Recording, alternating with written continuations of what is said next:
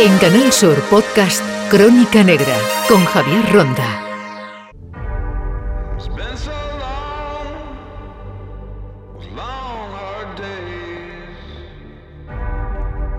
Así que este es el jefe de los putos Miami.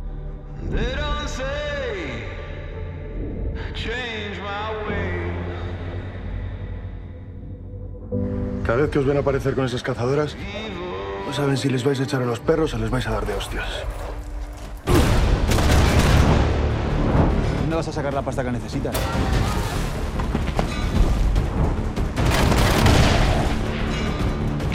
Esa guerrita tuya se tiene que acabar. O si no, mis jefes en Colombia van a tomar medidas. En cuanto algo no sale exactamente como tú quieres o no está a tu altura, a tomar por culo. Quien sea. Acabas de joder la vida, José.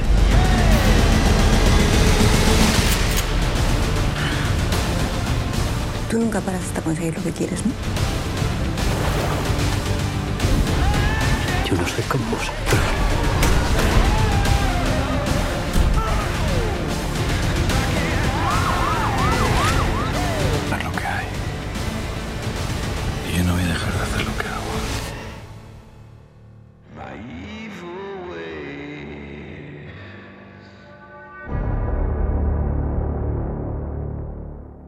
Entramos en una fiscalía antidroga, estamos con la fiscal Raquel de los Ríos Martos para hablar un poco de este mundo, un mundo negro, turbio, de crónica negra. Raquel, en primer lugar, ¿qué hay detrás del tráfico de droga? ¿Qué se mueve?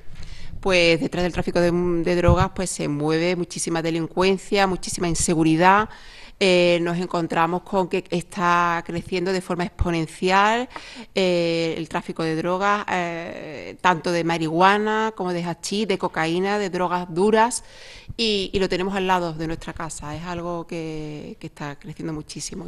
¿Quiénes lideran estas organizaciones del tráfico de drogas? ¿Son eh, gente extranjera? ¿Hay muchos nacionales? ¿Se puede hablar de países, de, de zona? Después iremos desmenuzando cuáles son las drogas no se puede hablar de, de, un criterio claro sobre, estos líderes. Es verdad que ellos se esconden muy bien, es muy difícil después localizarlos, son las personas que más, más seguridad ponen para que no se les encuentre. En general nos encontramos que con las operaciones que vamos llevando a cabo se va conociendo de países de Sudamérica, allí sí hay una Colombia, nos encontramos con que vienen importantes cargamentos y se encuentran los líderes allí, pero también existen determinados clanes y jefes aquí en territorio nacional. En Andalucía hemos visto que en el campo de Gibraltar, en las grandes poblaciones, siempre hay unas áreas y también por proximidad con África, como el hachís, que va a tener más relevancia el tráfico. Sí, ahí es evidente, ahí la entrada con embarcaciones es muy fácil para ellos. Eh, y también un poco eh, ocultos de la Guardia Civil, pero también nos encontramos con que ahí está siendo inmensa la labor de las fuerzas y cuerpos de seguridad del Estado para la persecución de toda esa entrada de, de hachís por, por, el río, por, por esa zona, pero nos encontramos con que esto se está extendiendo a nivel generalizado a toda Andalucía, no nos podemos tampoco limitar allí, esto está creciendo en toda Andalucía. Raquel, no nos podemos ceñir a áreas ni tampoco a, digamos, clanes, porque esto es algo global y cuando alguien le da un botón o compra un cargamento que va por Holanda, a lo mejor está conectado con Málaga o con Sevilla. Es un entramado muy complejo para los fiscales para descubrir. Sí, tirar del hilo y poder encontrar dónde, de dónde viene, a dónde va. Evidentemente, los proveedores de drogas, ya sea de drogas menos graves o de bueno, de menos, menos duras o duras, están todos conectados. Hay algunos proveedores que igual se encargan de hachís y de cocaína, están enlazados con Holanda, como pueden estar eh, otros países de la Unión Europea, pero incluso en el territorio nacional se mueven a gran escala y a lo largo de todo el territorio. Las operaciones que desarrollamos normalmente abarcan a, a, toda Andalucía o incluso a, también a otras zonas de, del territorio nacional. Es imposible localizarlo. Muchas veces incluso a varios países, como hemos visto cuando hay una organización o una intervención a gran escala. Pero, ¿qué hay detrás de la droga? Porque tiene tentáculos con otras actividades ilícitas, incluso la inmigración, por citar alguna. Sí, ellos utilizan, saben también, personas más, con más necesidades, con, aprovechan estas circunstancias de personas con menos posibilidades y, lo utilizan. Entonces financian y ellos se encargan muchas veces de hacer labores más peligrosas, en cuanto más fácilmente detectables por las fuerzas de seguridad de Estado, y claro, ellos arriesgan menos, son estas personas las que se arriesgan a, poder ser detenidos y las altas penas que, que lleva, conlleva esta actividad.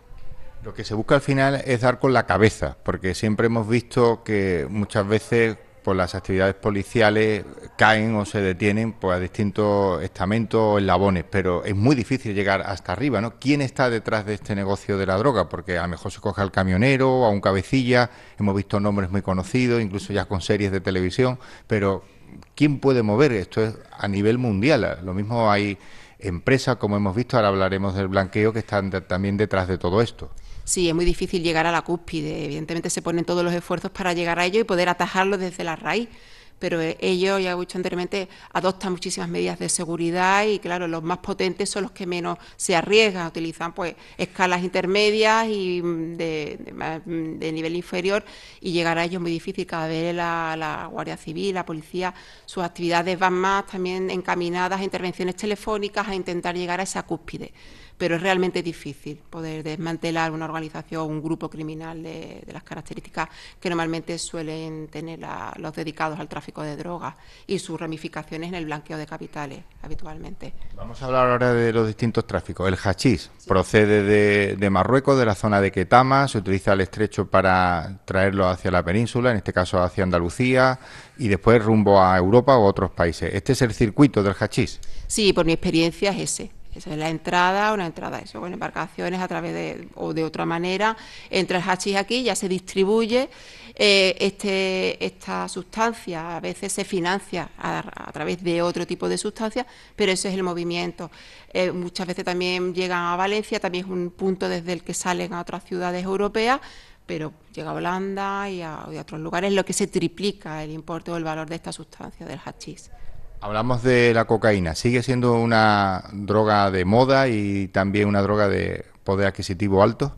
Sí, ha habido unos años que la cocaína se movía en menor cantidad, pero nos encontramos con que está otra vez se está incrementando el consumo de la cocaína, también evidentemente hay un nivel adquisitivo superior respecto del hachís en cuanto al precio de compra y estamos teniendo operaciones de cantidades importantísimas de hachís, eh, perdón, de cocaína, 500 kilogramos y muy bien oculto. Y sí, sí, se está incrementando la cocaína a todo nivel de Andalucía. ¿Y la heroína qué pasa con ella? ¿Está ya desfasada? ¿Está fuera de moda? ¿Es una droga que no tiene bastante consumo? ¿Qué ha pasado? Es verdad que en los últimos años eh, asuntos o procedimientos, investigaciones relacionadas con la heroína son básicamente residuales. Nos encontramos casos muy puntuales al año y es algo que se está erradicando, algo la, heroína no se está consumiendo, por lo menos no estamos detectando el consumo y el tráfico de, esta sustancia. ¿Y qué pasó con esas famosas drogas de diseño del Levante? Eh, se habla de cocaína rosa, eh, drogas que se necesitan para fabricar laboratorios muy complejos, eh, bueno, una maquinaria química significativa. ¿Qué ha pasado con estas pastillas, que la mayoría son o líquidos? También es verdad, hay ese tipo de sustancias de una peligrosidad para la salud humana superior a otras que conocemos. No estamos teniendo, tampoco estamos detectando, por lo menos en el ámbito de Andalucía, un aumento de este tipo de sustancias. Verdad que requiere una serie de precursores, necesita una elaboración, una estructura mucho más, más jerarquizada bueno, y más consolidada. Y por lo menos nosotros nuestra actividad diaria no estamos encontrando que haya mucha dedicación a ese tipo de drogas por las dificultades que conllevan tanto su elaboración como su posterior puesta en circulación. Se están encaminando más a drogas menos graves que su, mm, su fabricación o su puesta en circulación es mucho más barata y así se financian otras drogas más duras como en este caso la cocaína. Y lo que sí han proliferado, y lo hemos visto por los enganches eléctricos, es ese consumo de las plantaciones que vemos en pisos, en chalés, en bajo, y hay gente mayor incluso que cuida estas plantas.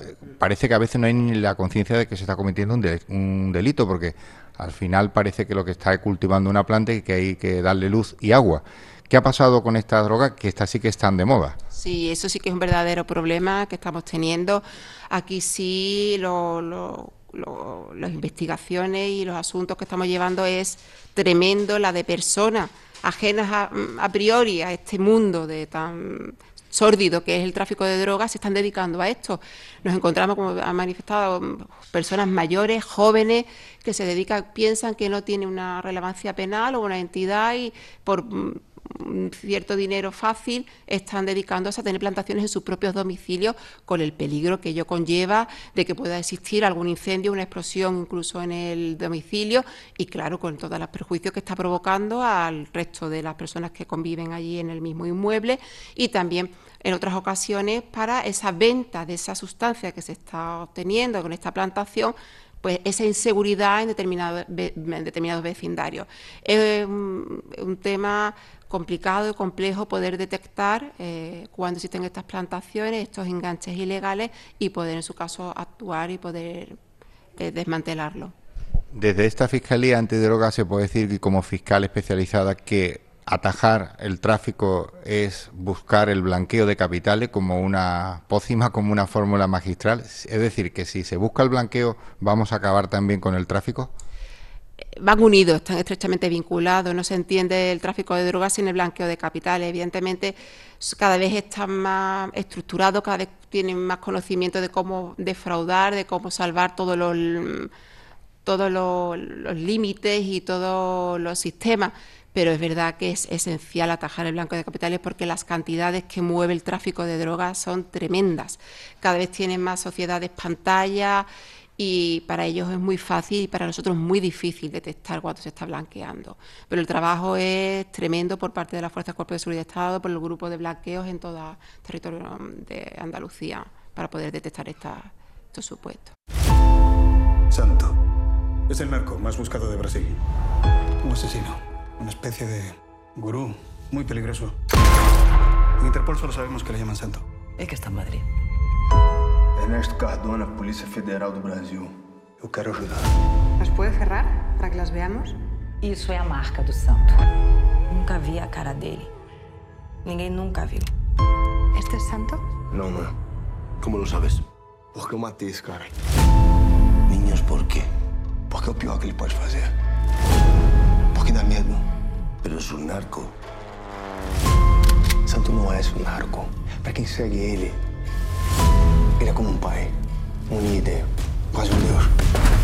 Ele vai vir atrás da gente. Eu tirei a Bárbara dele. Ele não vai perdoar.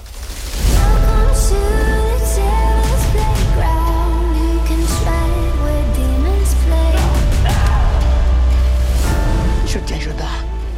A gente pensa que tá indo atrás dele, mas é ele que tá vindo atrás da gente. Não adianta procurar. Você não vai encontrar ele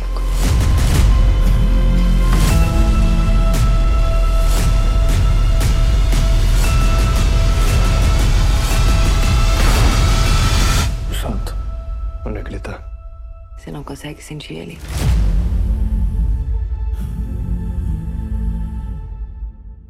¿Se puede decir que el tráfico de droga es un poder establecido y lo intenta comprar todo, incluso como hemos visto en Cuerpo y Fuerza de Seguridad, en la Administración, porque para ellos tener un camino más fácil es tener, desde luego, allanado este territorio y por el poder que tienen lo intentan? Sí, por desgracia hay casos que se dejan tocar por estas organizaciones y evidentemente es un dinero relativamente fácil para, determinados mundos en los que, bueno, el, diario no tienen estas cantidades económicas y sí, lo tratan de tocar todo, intentan también con una intimidación en algunas ocasiones y sí, sí, estamos teniendo algunos casos, los menos, pero sí, sí, se han tocado fuerzas y cuerpos de seguridad del Estado y se acaban entrando en estos entramados. Es un dinero muy fácil el de la droga y además mueve mucho.